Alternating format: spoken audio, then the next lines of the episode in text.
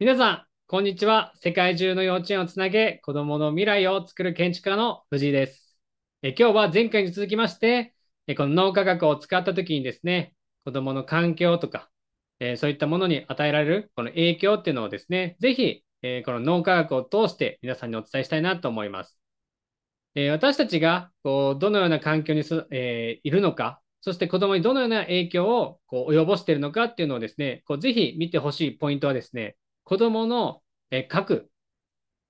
書いているもの、あとこう何かを作っているものをぜひ見てほしいんですね。それどうせかどうしてかと言いますと、子供はですね、目で得た情報、あとは触覚っていうこの五感っていうものがありますよね。私たちはその五感を通してこういろんなものにこう体験させられていくわけなんですけども、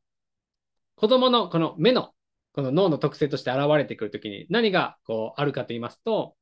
こう美的センスっていう特性があったりですね、あとはシンボルとして、その形っていうものですね、ものをどのように捉えているのかっていうのがですね、こう DNA の特性として現れてきます。なので、子供がですね、こう何を書いているのか、そして何を作っているのかっていうのをですね、ぜひ見ていただけると、その子がこうどのように世界を見えているのかっていうのが結構見えたりするかもしれません。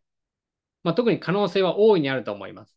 なので、こうその子の特性として何に見何が見えてるのかなっていう時にですね、こう書いてるもの、そして作っているものをですね、ぜひ見てあげてください。そして私たちの環境として、こういう風なところに子供たちに影響を与えているんだなっていうことをぜひ体感してみてください。そうすると子供の世界が少しでも分かるとですね、子供の声かけっていうのが変わると思います。まあ、会話が変わるっていうところですね。ぜひそんなところに注目してあの、子供との関わり方、この脳科学っていう科学を通してですね、できることを皆さんにお伝えいたしました。